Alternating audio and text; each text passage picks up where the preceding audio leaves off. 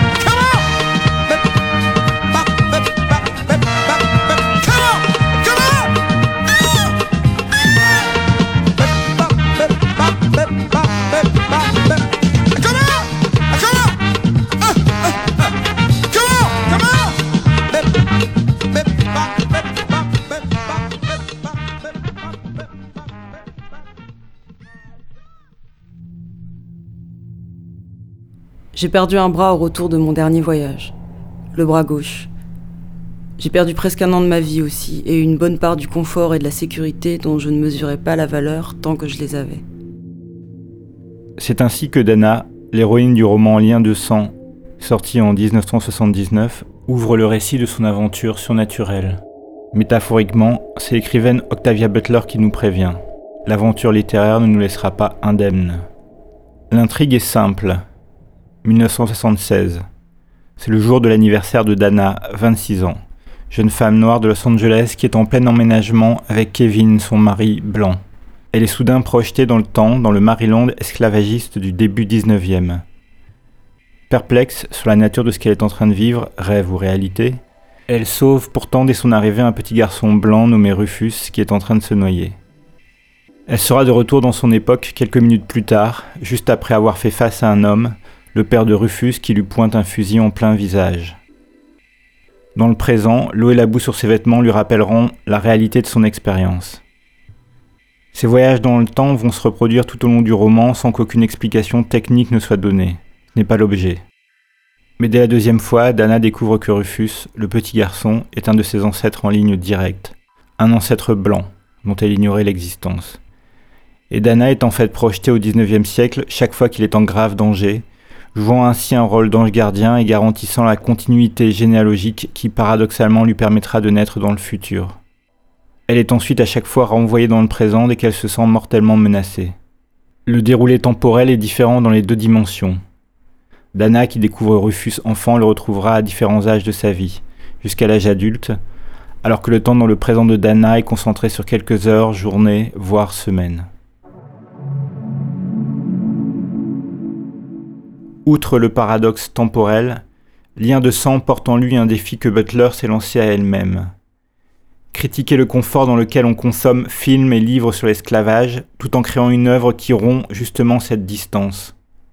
Le procédé du voyage dans le temps nous projette avec Dana, plus près de l'asservissement. La forme contraint, dérange, fait écho au cou, à l'humiliation, l'épuisement, la sueur, le sang.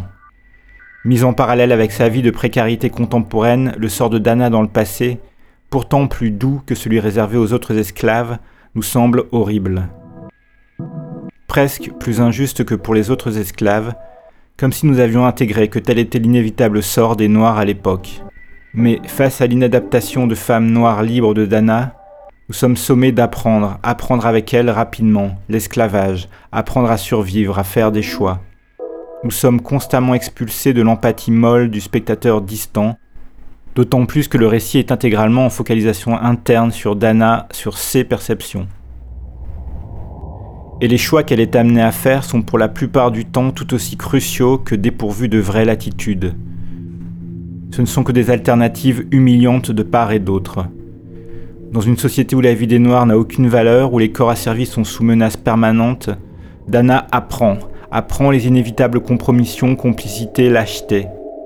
Elle apprend donc l'inévitable fragilité de la communauté esclave. La question de la résistance des groupes humains face à la terreur traversera l'œuvre d'Octavia Butler jusqu'à la série des paraboles, sa captivante dernière saga sortie en 93 et 98.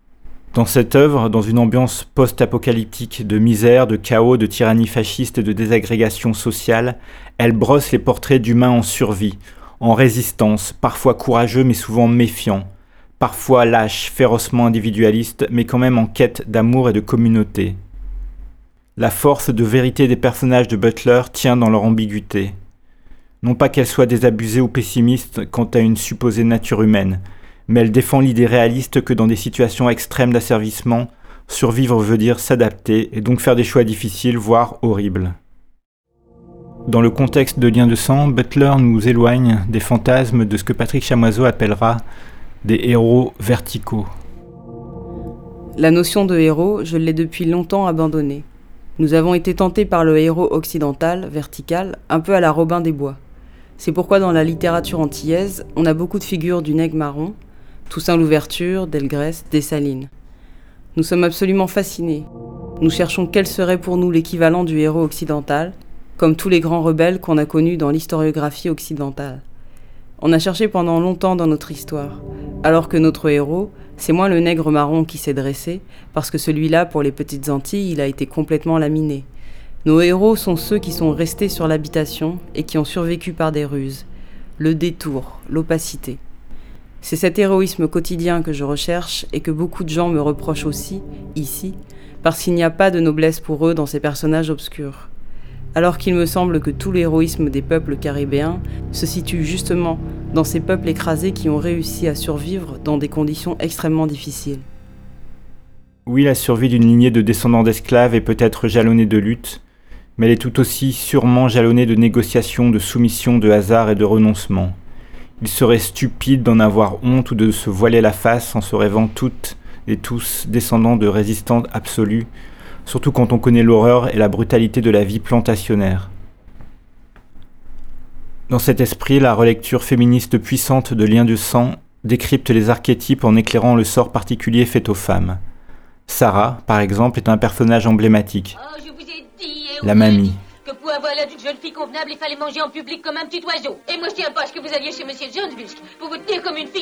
En un personnage rendu méprisable et grotesque par des représentations superficielles et caricaturales, dont Autant n'emporte le vent est l'exemple le plus connu. Butler d'ailleurs y fait directement allusion. Mais sous l'œil et la plume de Butler, d'une femme noire donc, la mamie se recomplexifie. Des viols systématiques et répétés, des enfants vendus, des amants tués, torturés ou vendus également Ainsi la soumission apparente de Sarah devient une stratégie pour survivre et sauver quelque chose. Octavia Butler vise en fait explicitement le mépris machiste et viriliste d'une partie du militantisme noir radical des années 70 pour ces femmes. Ces femmes dont ces militants descendaient pourtant. Elle montre le surcroît d'horreur, le degré supérieur de dépossession des corps qui touchait les femmes, et le poids énorme de responsabilité qu'étaient les enfants, les enfants dont le père noir avait été vendu ou tué, ou que le père blanc violeur esclavagiste ne reconnaîtrait jamais et vendrait peut-être tout en rendant hommage à l'exceptionnelle Harriet Tubman, presque contemporaine et originaire du même État, Butler raconte des héroïsmes moins spectaculaires, plus communs face à l'horreur. Quand j'étais à la fac, j'ai commencé Lien de sang, et c'était le premier roman que je commençais en sachant ce que je voulais faire. Il y a vraiment cette expérience de la fac dont je parle souvent, ce gars qui disait Si je pouvais tuer tous ces vieux noirs qui nous ont empêchés d'avancer pendant si longtemps, mais je peux pas parce qu'il faudrait que je commence par mes propres parents. C'était un de mes amis, et j'ai réalisé que même s'il était plus calé que moi sur l'histoire noire, c'était purement intellectuel. Il ne ressentait rien de tout ça. Il était du genre qui aurait tué et serait mort au lieu de survivre, tenir, espérer et travailler pour que les choses changent. Et je pensais à ma mère, parce qu'elle avait l'habitude de m'emmener avec elle au boulot quand elle ne trouvait pas de babysitter et que j'étais trop jeune pour rester seule. Et je l'ai vu passer par la porte de derrière. J'ai vu des gens lui dire des choses qu'elle n'aimait pas, mais à qui elle ne pouvait pas répondre. J'ai entendu des gens dire à la portée de ses oreilles Eh bien, je n'aime pas vraiment les gens de couleur. Et elle a continué à travailler. Elle m'a mis à l'école, elle a acheté sa maison, euh, enfin tout ça. J'ai réalisé que mon ami ne comprenait pas ce qu'était l'héroïsme.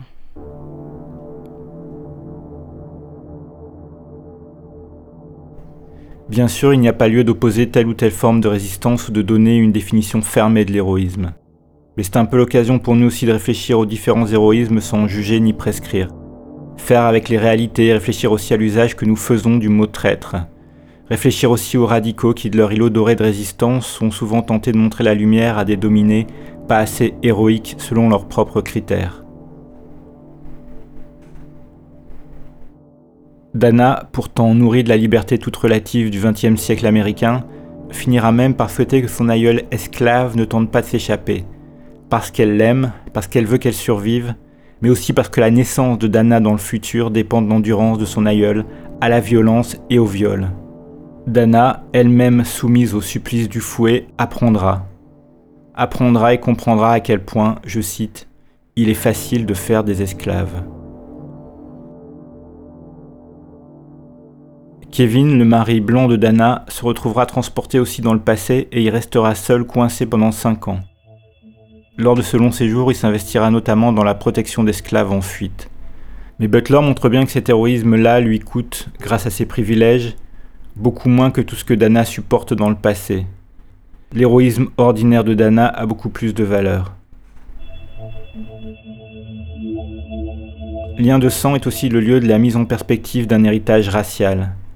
Dana est téléportée la première fois alors qu'elle est en train de s'installer avec son mari blanc.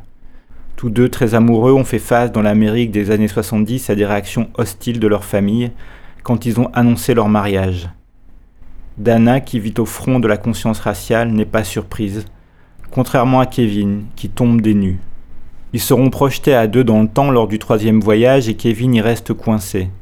Mais les rôles qu'ils seront contraints de jouer, c'est-à-dire Kevin fait semblant d'être le maître de Dana l'esclave, les projette dans deux parties radicalement différentes de l'histoire et de l'expérience. Butler rappelle ainsi que noir et blanc aux États-Unis se partagent deux phases différentes d'une même histoire et ne peuvent en avoir spontanément la même conscience. Mais en même temps, elle intègre de force dans la généalogie de Dana, Rufus, son ancêtre blanc esclavagiste et violeur. Un matin, Tom Welling se leva de bonne heure et me surprit, encore chancelante de sommeil, sur le pas de la porte de Kevin. Je me glaçais avant de m'astreindre au calme. Bonjour, monsieur Welling. Je crus le voir sourire et me faire un clin d'œil. Ce fut tout. Coucher avec son maître était donc une chose normale, aux yeux des hommes en tout cas. J'en fus troublée. J'eus véritablement le sentiment de commettre un crime en étant tranquillement la putain de mon maître. Je disparus, tête basse et vaguement honteuse. Pour ce qui est du couple mixte, Butler va bien au-delà de l'apparent constat, simplissime, béat et satisfait, des difficultés moindres pour un couple mixte dans les années 70 comparé au temps de l'esclavage. Dana est en fait renvoyée à tout un historique affectif et sexuel du rapport de l'homme blanc à la femme noire qui nourrit en fait sa relation actuelle, qu'elle le veuille ou non, qui trouble le regard neutre qu'elle aurait voulu poser sur son couple. Ce pourrait être une époque formidable, me dit un jour Kevin. Pense un peu à l'expérience que ce serait pour nous de partir dans l'Ouest, assister à la construction du pays, à la création de la mythologie du Far West. Je répliquais avec amertume. L'Ouest Là où ce sont les Indiens qu'on persécute à la place des Noirs Kevin me jeta un regard bizarre. Cela lui arrivait de plus en plus souvent. Dana sera contrainte de reconnaître qu'entre son aïeul blanc esclavagiste et son moderne petit mari, il y a des points communs, des ressemblances, à la fois parce qu'ils sont hommes et blancs.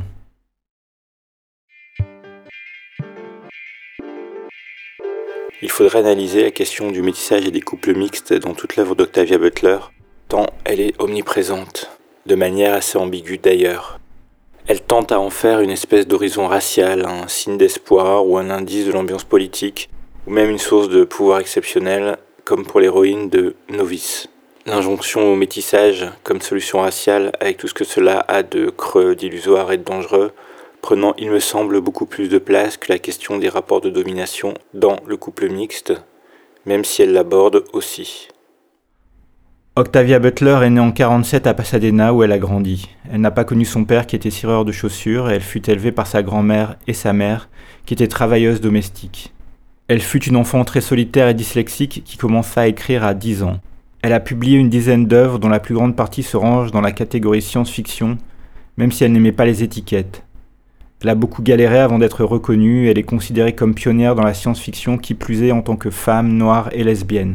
Oui, lesbienne, je n'en ai pas parlé jusqu'ici parce que dans Lien de sang ça ne prend pas de place contrairement à d'autres œuvres beaucoup plus riches sur la question des sexualités. Mais globalement, le genre, le sexisme et les violences faites aux femmes ou les structures communautaires de famille et de couple comme dans Novice, son dernier roman sorti à titre posthume, tout cela était des thèmes récurrents pour Butler. À cela s'ajoutent les dominations de classe, le racisme, la religion, le fascisme, le pouvoir, etc. Elle est morte en 2006 à 59 ans.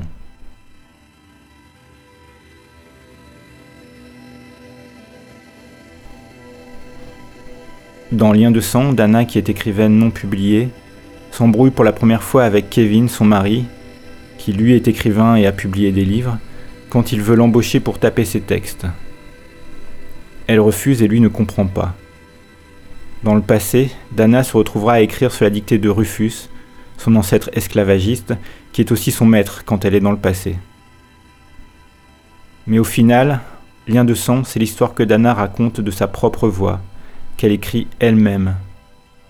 Octavia Butler annonçait ainsi qu'elle écrirait en liberté totale, sous la dictée d'aucun ordre, l'œuvre brillante et puissante d'une femme issue de la classe populaire, lesbienne et noire.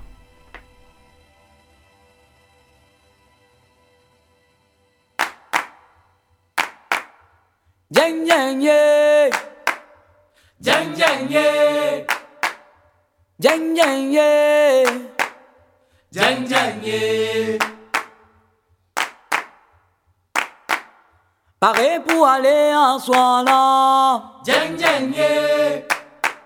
L'Afrique va taper en là. Djeng djeng yeah. Pour nous allouer ancêtres là. Djeng djeng yeah. Boucanas pour appel ancêtres là. Djeng djeng yeah. Djeng djeng yeah. Djeng djeng yeah. Djeng djeng yeah.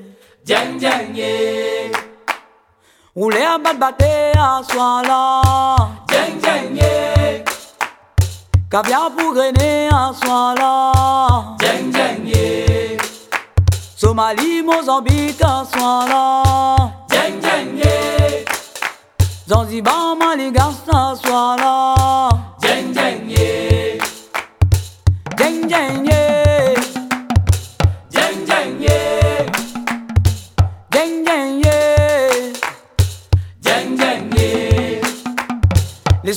cérémonie en soi là.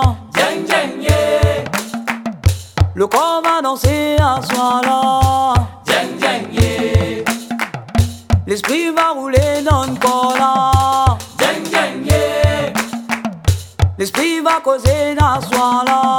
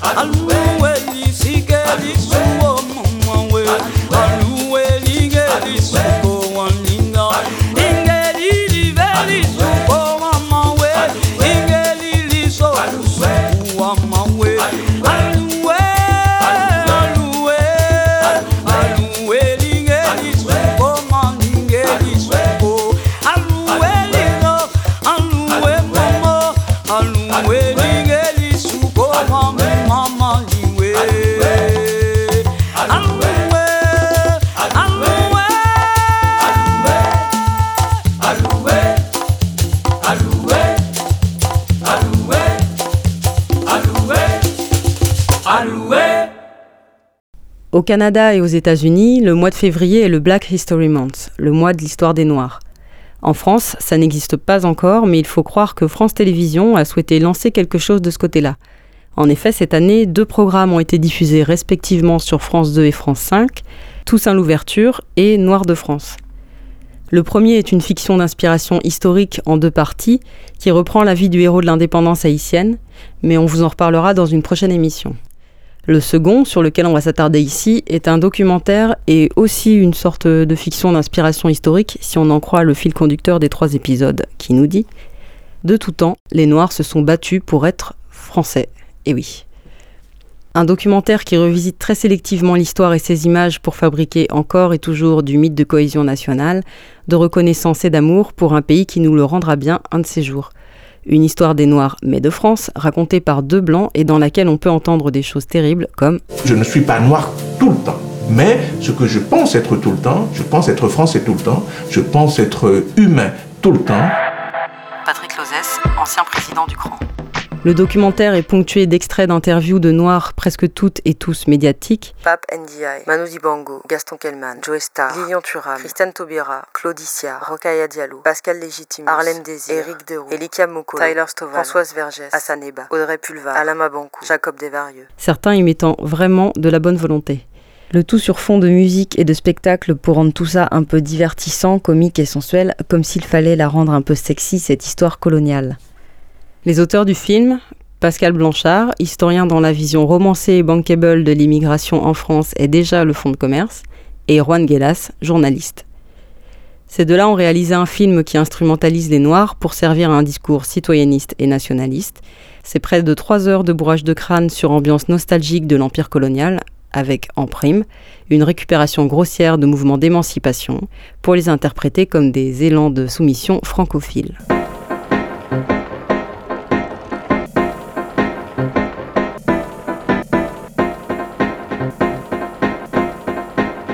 Une des premières choses qu'on peut constater dans ce documentaire, c'est que les Noirs dont il est question sont des objets isolés, sans histoire ni origine, enfermés dans les frontières de l'Hexagone, hors du temps. Les Noirs de France, échantillon de laboratoire pour Blanchard et Guélas, ont une histoire qui commence à l'abolition de l'esclavage en 1848, Avant ça, ils n'étaient rien, et après, ils sont les Noirs de France, enfin pour ceux qui ont la chance de découvrir la métropole, car il s'agit bien d'une chance, nous explique-t-on. Dans un article critique du documentaire qui nous occupe, l'historien Oruno de Lara écrit Que signifie Noir de France? Pourquoi ce de a un génitif possessif? Sont-ce les Noirs qui appartiennent à la France? Une possession coloniale, culturelle, politique? Ça en a tout l'air. En tout cas, ils ont l'air d'être seuls avec les Blancs en métropole, puisque le film occulte complètement l'existence d'autres non-blancs en France et l'existence tout court d'autres colonisés.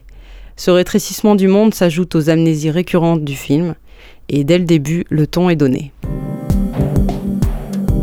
Être français, être noir, pour Léopold Sédar Sangor, comme pour des millions d'hommes et de femmes noirs et métis de sa génération, les deux identités coexistent, sans aucune hésitation.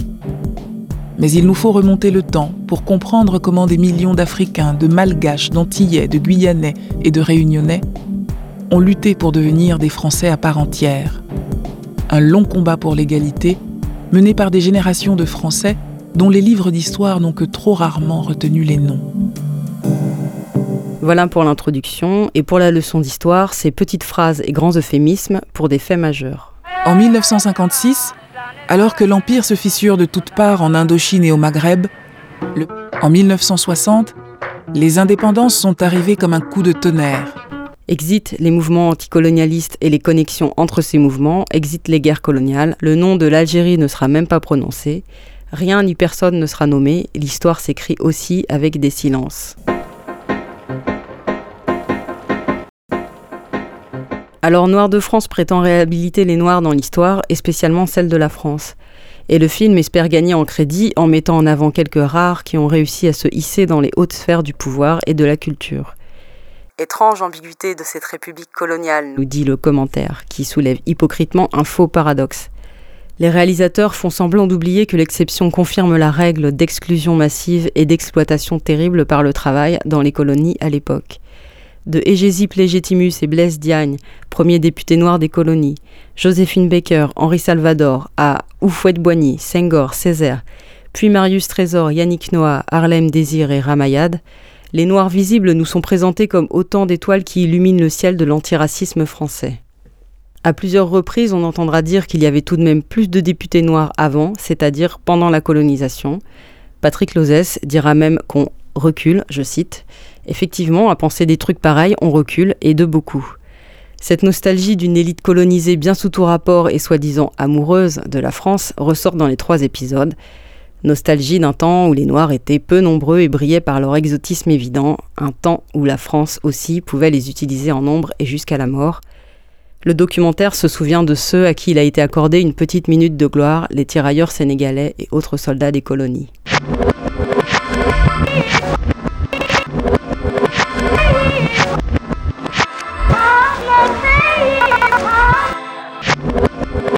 Sorti en DVD, Noir de France est déjà balancé un peu partout comme un document de référence qui sert de préalable à des débats passionnants. Blanchard et Guélas diront sûrement qu'ils n'ont pas pu tout mettre dans le film et que toute omission ou raccourci est absolument fortuit, qu'ils ont dû faire des choix, notamment celui de la récupération. Il y a d'abord et bien entendu la thèse des soldats des colonies, justement, tous venus se battre par amour de la France et n'attendant en retour que la citoyenneté française leur récompense. Le film dénonce doucement le paternalisme de l'État français qui ne tient pas ses engagements vis-à-vis de ses soldats, mais ne dit rien sur les conditions réelles de l'enrôlement, rien sur les pensions jamais versées à ses anciens combattants. Rien non plus sur le massacre du camp de Tiaroy. Le 1er décembre 1944, des troupes de l'armée française tirent sur des soldats africains, anciens prisonniers de guerre des Allemands, libérés, rapatriés et démobilisés au Sénégal. 1280 de ces soldats sont regroupés au camp de Tiaroy et réclament fermement leur solde. L'administration coloniale refuse et réprime la résistance des soldats africains par ce massacre. 35 hommes sont tués, beaucoup d'autres blessés et 34 sont arrêtés puis emprisonnés. Rien donc.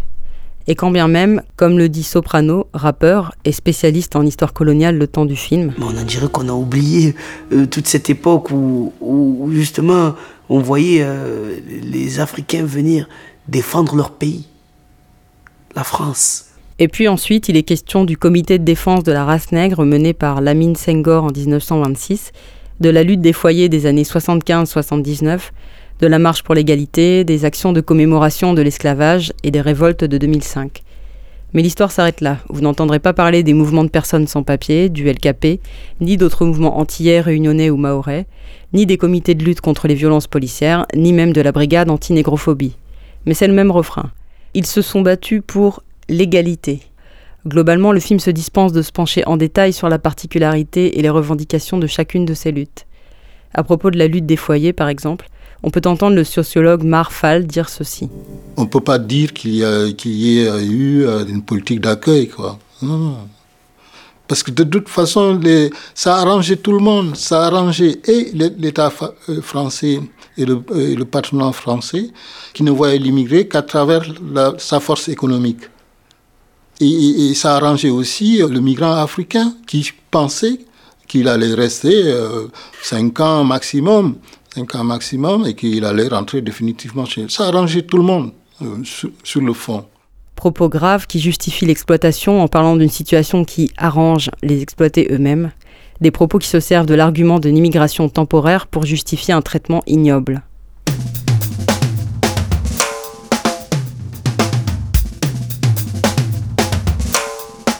De bout en bout, le documentaire nous fait aussi la démonstration qu'il n'y avait autrefois pas ou si peu de racisme dans l'Hexagone les Noirs enfermés et exhibés aux expositions universelles ainsi que les caricatures de presse des députés noirs nous sont présentés comme des exemples isolés et regrettables. Mais à part ça, tout va bien, en témoigne la présence d'artistes noirs et même noirs américains dès les années 20.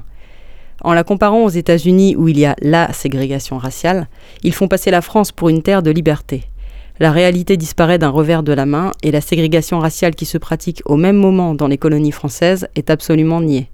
Ce qu'on comprend également, c'est que le racisme devient un réel problème lorsqu'il est dénoncé dans la presse des années 60, lorsque les Blancs ne peuvent plus l'ignorer. De toute façon, dans Noir de France, la négrophobie est aussi traitée comme quelque chose d'assez flou, pas la moindre tentative de définir ce que c'est, d'en montrer l'étendue, et d'ailleurs le mot arrive assez tard dans le film. Encore moins un mot sur la construction de la race, si bien qu'à la fin, être noir, ça ne devient plus qu'une couleur de la peau. Toujours dans le registre 1 plus 2 égale 4, dans le documentaire, les vrais racistes sont faciles à reconnaître. Entre 39 et 45, ils étaient allemands et nazis, et depuis, ce sont les Français qui votent extrême droite ou qui aimeraient le faire. Et puis le film tente continuellement de mesurer le racisme de la société française au fil des siècles. Si bien qu'à la fin, il semble dire plus il y a de migrants, plus il y a de racisme.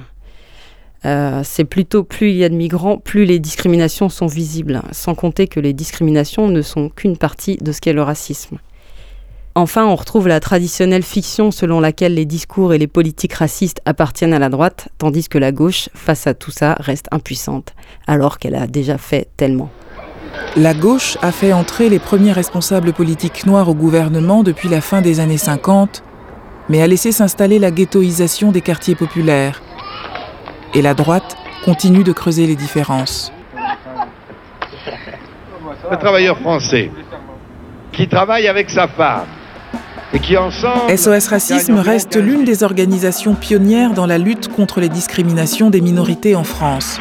Si vous ajoutez à cela... Malgré cela, beaucoup lui reprocheront d'avoir instrumentalisé la lutte antiraciste sans avoir su faire émerger une génération de responsables politiques de la diversité. Dans sa chronologie des temps forts de la cohésion nationale, le film ne nous épargne pas juillet 98 et son black blanc beurre horripilant. Quand la France devient championne du monde pour la première fois de son histoire, en juillet 98, une réalité explose. La France, rassemblée, avec toutes ses composantes, fait gagner la France. Noir de France, c'est aussi comme un cours d'éducation civique, on y apprend notamment qu'avec la nationalité française et l'égalité républicaine garantie qui va avec, il n'y a plus de race ni de racisme. Formidable. Malheureusement, le système n'est pas parfait. Pour de nombreux Français qui croisent les travailleurs venus d'Afrique dans les rues de leur ville ou qui travaillent avec eux dans les usines ou sur les chantiers, ils sont des étrangers, alors que l'histoire coloniale en a fait des citoyens français à part entière. Les enfants de migrants antillais, réunionnais et guyanais qui vivent dans les quartiers populaires sont des Français. Ils n'en font pas moins l'expérience du racisme au quotidien dans leur propre pays. Et le film de conclure sur En 2011, Aimé Césaire entre au Panthéon. La République salue le combat pour l'égalité mené par des générations d'hommes et de femmes noirs. Mais derrière ces belles images, une question persiste.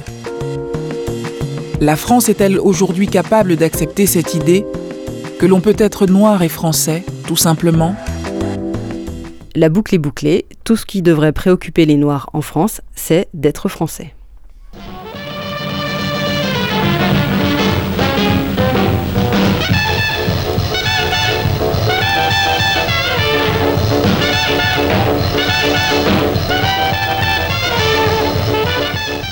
Alors bien sûr, il y a d'autres sujets que le film aborde, en s'indignant doucement ici, en romançant là, et pour le reste, j'en ai déjà dit pas mal. Il y a aussi un ressort que Blanchard n'hésite pas à utiliser dans d'autres travaux et interventions, la place des Noirs dans la culture. Mais pour l'heure, la France veut oublier, s'amuser, et la nuit parisienne résonne des rythmes nouveaux, amenés par les soldats américains. Le foxtrot, le charleston, le chimie, la France danse noire. Les séquences spectacles, sport, musique, danse, acrobatie, sont intercalées entre les séquences historiques et politiques pour chercher à détendre l'atmosphère et aussi à rassurer. Les Noirs restent toujours aussi drôles. Et surtout, sous prétexte de ressortir des images d'archives incroyables, le corps des Noirs est montré et utilisé de la même manière que dans le music hall et le cinéma colonial. Objet divertissement comique et sexuel.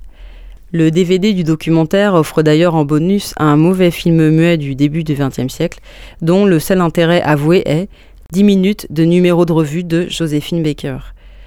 Fan de la chanteuse-danseuse, Blanchard nous la présente comme une icône noire décomplexée. Mais c'est surtout le regard blanc qui se décomplexe devant les noirs, consentant à se moquer d'eux-mêmes.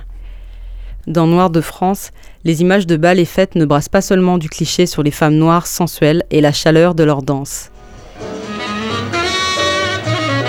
On voyait que des femmes blanches, pas beaucoup d'hommes. Les hommes, c'était pas avantageux pour eux. C'est malheureux, mais c'était comme ça dans le temps. Et c'est grâce aux femmes qu'on a eu toute notre chance, hein. c'est pas du côté des hommes. Hein. C'est grâce aux femmes qui nous a donné, pour dire vrai, notre chance. L'absence de commentaires sur ce point laisse toute la place aux éternels clichés sur l'hypersexualité des hommes noirs, prédateurs pour les femmes blanches. Le film ne questionne pas non plus la complexité des relations de domination entre femmes blanches et hommes noirs. Quant à l'histoire des fantasmes de l'homme blanc pour les femmes noires, elle n'est jamais abordée alors qu'elle dégouline à l'écran. Faire silence là-dessus, c'est aussi faire silence sur la violence que ça porte, mais je vous l'ai dit, Blanchard et Guélas ont fait des choix, comme celui de parler à la place des Noirs.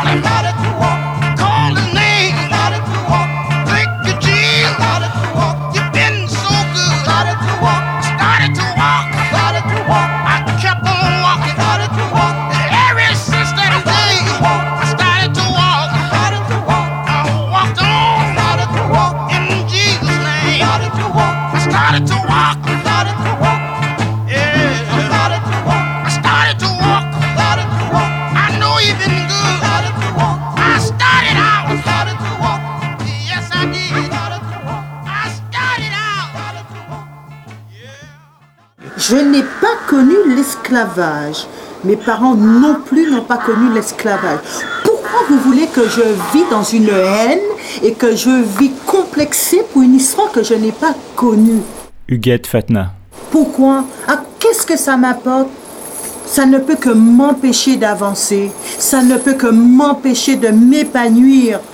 Parce que je jouer toujours la haine de l'autre. Moi, je ne veux pas vivre dans la haine de l'autre. Je ne me sens nullement esclave de qui que ce soit ou de quoi que ce soit. Stéphane Durbeck. Mais je suis ce que j'appelle un, un, un, fidèle serviteur et quelqu'un qui, voilà, quand il s'engage, le fait d'une manière euh, absolue, intense. Nous avons payé à un moment donné de notre histoire le, tri, donc le, le, le tribut, donc par le, nous avons payé donc par le sang notre attachement à cette nation. Des Noirs au Front National, c'est pas une anomalie. Leur présence est utile pour un parti plus ouvertement raciste que les autres, ayant ponctuellement besoin de caution pour le nier. Que les mécanismes complexes de l'aliénation, de la surcompensation et de l'arrivisme amènent des non-blancs à servir des suprématistes blancs ne devrait surprendre personne. Sans doute aussi qu'adhérer à un parti xénophobe représente pour ces gens une espèce de stade ultime de l'intégration, probable qu'à cela s'ajoute aussi une bonne part de fascination malsaine et pathétique pour les blancs et l'Occident, et bien sûr à la base un goût prononcé pour le populisme et le fascisme. Mais comment les premiers concernés, ces non-blancs frontistes, définissent-ils leur engagement?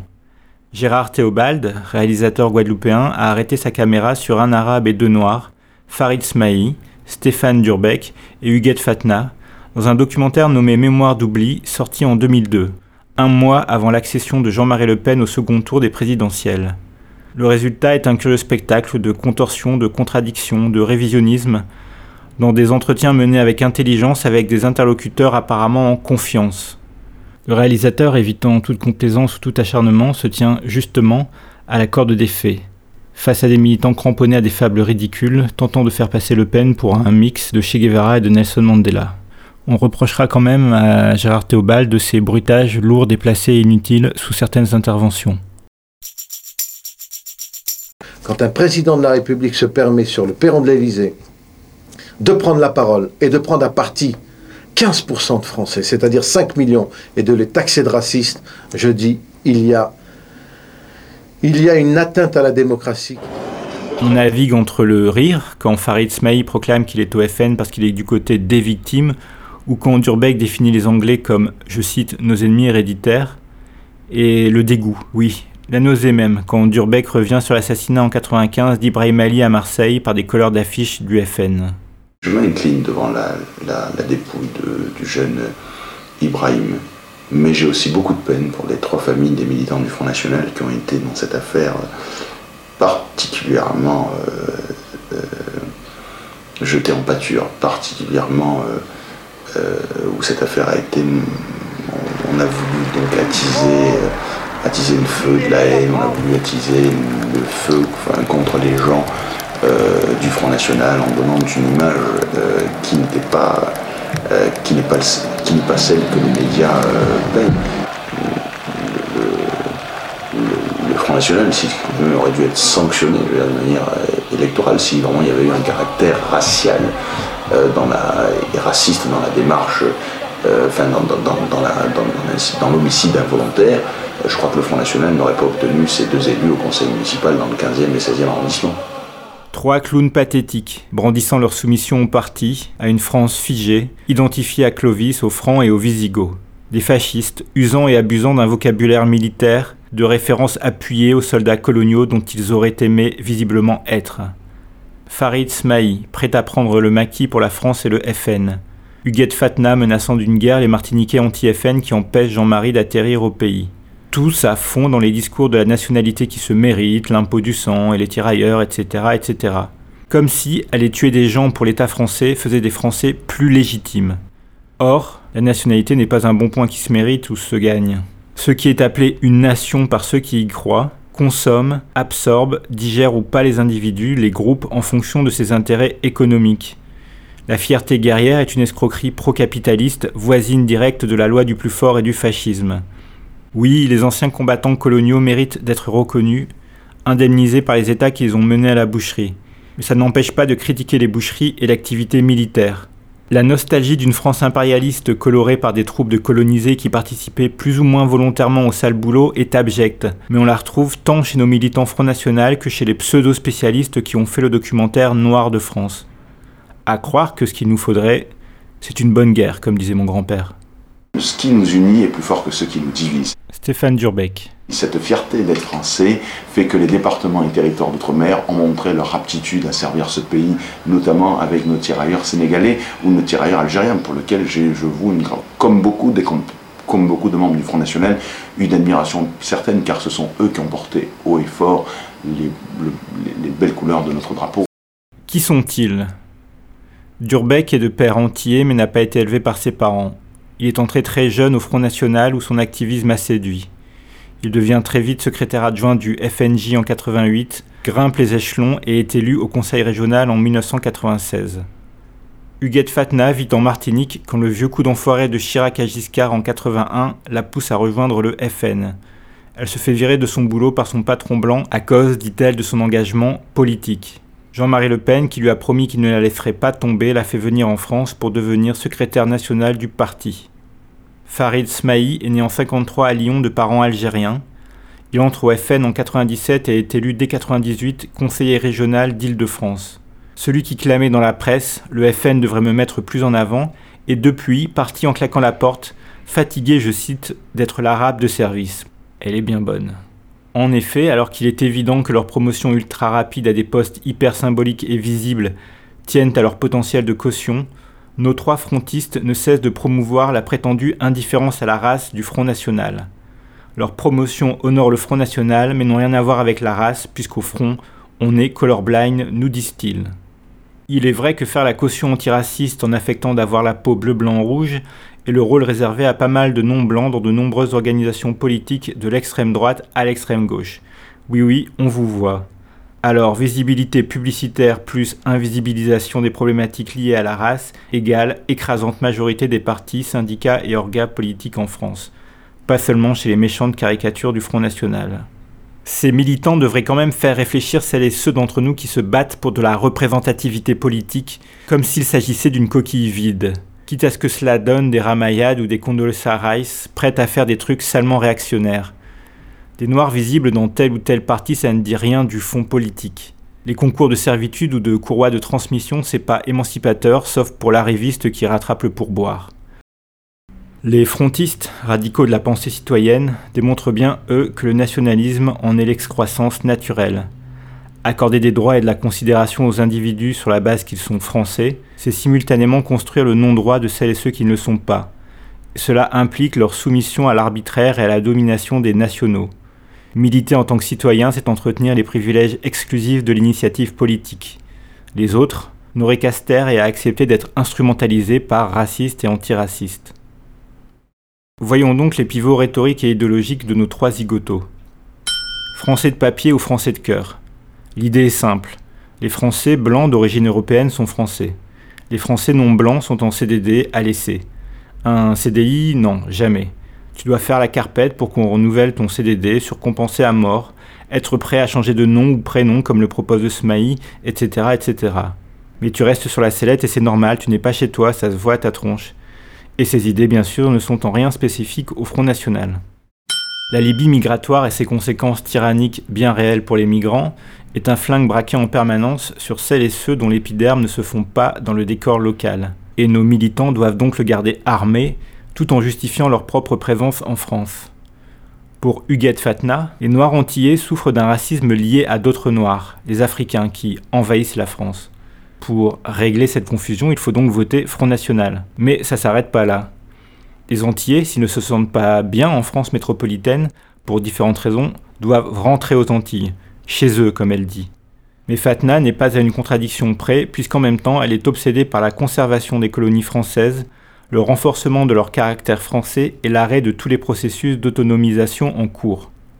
Les Martiniquais et les Guadeloupéens sont nés grâce à l'esclavage, puisque les premiers habitants qu'il y avait en Martinique et en Guadeloupe, c'était les Awawaks et les Caraïbes.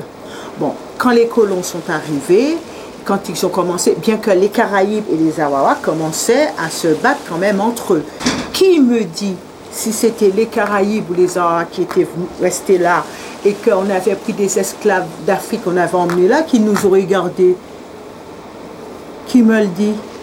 Parce que l'esclavage aujourd'hui n'existe plus dans les anciennes colonies françaises, mais l'esclavage existe toujours en Afrique puisqu'il y a quand même des Africains qui vendent encore des petits Africains à d'autres États africains, qui font travailler des enfants très jeunes. Donc mon père m'a toujours appris qu'il faut aller de l'avant. Effectivement, l'histoire de l'esclavage, j'en ai, j'ai connu l'histoire de l'esclavage, mais je suis né dans un département qui n'était pas une colonie française, mais un département français. Le boulot que se proposent de faire ces frontistes est bien celui de contremaître de la plantation, distribuant ça et là des coups de fouet fantasmant, nostalgique à un nouvel ordre colonial où l'homme blanc pourrait de nouveau être un peu partout chez lui. Le Pen, suprématiste blanc internationaliste, trouvait d'ailleurs qu'il y avait trop d'Arabes en Algérie et aussi qu'il y avait trop de Noirs en Afrique du Sud. C'est pour ça qu'il balança à la radio l'adresse d'habitation de la militante sud-africaine Dulcie September, la mettant ainsi consciemment en danger de mort. Bref, l'utopie fasciste blanche le prouve à chaque fois qu'elle se met en action. Les paranoïas d'invasion, les nécessités de contrôle de l'autre n'ont que peu d'issue à terme. Expansion coloniale, ghettoisation, expulsion du territoire ou élimination tout court. Pour caresser la suprématie blanche dans le sens du poil, nos militants ne lésinent pas sur le révisionnisme historique, parce que oui, ça plaît beaucoup aux dominants, c'est la, garantie rassurante que quoi qu'il fasse, il y aura toujours moyen de le raconter d'une manière valorisante. J'aime pas le mot colonie. Euh, notre pays, la France, n'a jamais colonisé. Farid Smaï. Euh, je suis désolé, la France n'a jamais colonisé l'Algérie. Euh, ce qui se passait avant le débarquement des Français en Algérie était quand même assez conséquent. Euh, rappelez-vous les Turcs, hein, c'est l'état d'anarchie qui vivait, la, corruption qui vivait dans ce, pays, dans ce pays, les pirates, les barbares, il y avait le Dey d'Alger. la France a fait l'Algérie. La France a bâti des écoles. La France a construit des hôpitaux. La France a construit des routes en Algérie, où il y avait un, aspect, une vie un peu tribale. La France se grandit et n'a pas à rougir de son passé ou de son activité dans les départements ou dans, dans, dans des pays ou dans des continents comme l'Afrique. Stéphane Durbeck. Ce qui a été fait ont été faits donc avec une progression à la fois sociale, économique et politique. La France y a apporté l'autosuffisance alimentaire. La France y a aboli un certain nombre de maladies euh, mortelles. Je pense notamment au paludisme. La France y a apporté une, structure, une, qualité administrative euh, qui jusqu'à présent n'a pas, pas été critiquée. Mais il est évident que dans une thématique marxiste, négriste et anti-française, euh, quand la France, la métropole, donc la mère patrie, a développé les ports, on y a vu l'attitude de l'organe colonisateur. S'il n'y avait pas eu, euh, allez, l'homme blanc, comme on dit chez nous, l'homme blanc, est-ce que nous aurions eu l'eau, l'électricité, le gaz? Je suis en train de justifier les bienfaits d'une institution et d'une action euh, sociale. Il n'hésite pas non plus par ailleurs à s'attaquer à d'autres dominés. Mais le plus grave dans l'histoire, regardez à quel point le peuple français est devenu asservi. Regardez à quel point. On a nommé ministre de l'Éducation nationale la plus grande pédale de France.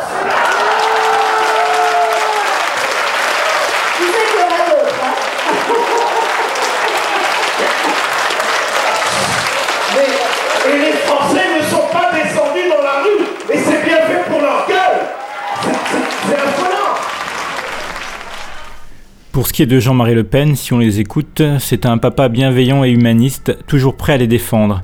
Alors redonnez confiance. Le bon maître blanc un peu. Qui d'ailleurs adore les musulmans et les arabes et fut le premier à présenter un candidat musulman, Ahmed Djebour, à une élection législative partielle. Et puis il l'a montré aussi en Égypte en enterrant ses ennemis face à la Mecque, ou en Irak en soutenant le peuple irakien. Bien sûr, cette propagande frontiste est à mettre en balance avec les bons souvenirs avérés que Le Pen a laissés en Algérie et ses multiples déclarations racistes, dont certaines sont rappelées à l'écran par le réalisateur. N'oublions pas non plus les nombreuses agressions commises par militants et sympathisants. Huguette Fatna, elle en tout cas, ne reconnaît pas dans les médias qui le persécutent l'homme généreux qu'elle adore. Et c'est vrai qu'ils ont l'air détendus au FN. Théobald nous montre les Le Pen, père et fille, chaloupant sur du zouk ou avec des amies polynésiennes. Des défilés de mode aussi avec des femmes mannequins, pas blanches. Ces images montrent avec la froideur d'un film de communion comment l'exotisme érotique divertit les bourgeois fascistes héritiers de Poujade et de Brasillac. Mais soyons sérieux, le racisme au FN ça n'existe pas. Ou alors, nous dit Stéphane Durbeck, c'était avant, du temps de Maigret. Le, traître, du temps de Maigret et sa bande. Oui, c'est un peu pratique. En fait, le vrai racisme pour Fatna et Durbeck, ça vient toujours des gens de gauche qui leur demandent ce que des noirs font au FN. Bon, j'avoue, j'arrive assez bien à visualiser le mépris gentiment raciste de certains blancs de gauche pour des noirs Front National. Smaï, lui, mouline dans le grand n'importe quoi. Il n'y a pas de racisme au front, pas de racisme en France, j'adore les clandestins, ils sont courageux mais ils doivent rentrer chez eux, on leur a menti. Le seul problème raciste en France, selon Smaï, c'est la représentation politique. Et la clé contre ça, c'est le Front National et Jean-Marie Le Pen, des victimes d'un système antidémocratique, manipulateur et répressif. Oui, c'est la chanson que Marine Le Pen chante encore aujourd'hui, et ces mêmes pseudo-arguments seront brandis par des ordures comme Dieudonné sur le mode On nous a menti sur le Front National, on l'a diabolisé, conclusion, allons-y. Comme si le fait que le FN ait été instrumentalisé par la droite et la gauche changeait quoi que ce soit à la nature même du parti et transformait en victimes des populistes ignobles qui ont grandi sur des obsessions de civilisation, de sécurité, d'immigration et de révisionnisme, à coups de campagnes et d'affiches plus dégueulasses les unes que les autres. Mais bon, apparemment au FN on est plus sympa avec les arrivistes qu'avec les primo-arrivants. Et on est sûr qu'ils ne manqueront jamais de Noirs de France pour jouer les Noirs de service. Dernière en date, Vénusia Myrtille, je cite. Je croyais que des fachos allaient me casser la gueule, j'étais bien accueilli. Fin de la citation. Et non, l'idéologie d'un parti ne se juge pas aux faits et aux discours, mais à l'accueil qu'on fait à votre petit nombril et à votre grosse tête pleine de trous de mémoire et d'aveuglement. Ces fausses naïvetés sont en tout cas de pratiques outils électoraux pour faire passer des vessies pour des lanternes, tout comme on essaie de faire croire aux prolétaires que le FN n'est pas un parti bourgeois. On vous reparlera en tout cas du réalisateur Gérard Théobald qui a une filmographie impressionnante qui mérite d'être connue et qui se penche sur les Noirs dans toute leur complexité.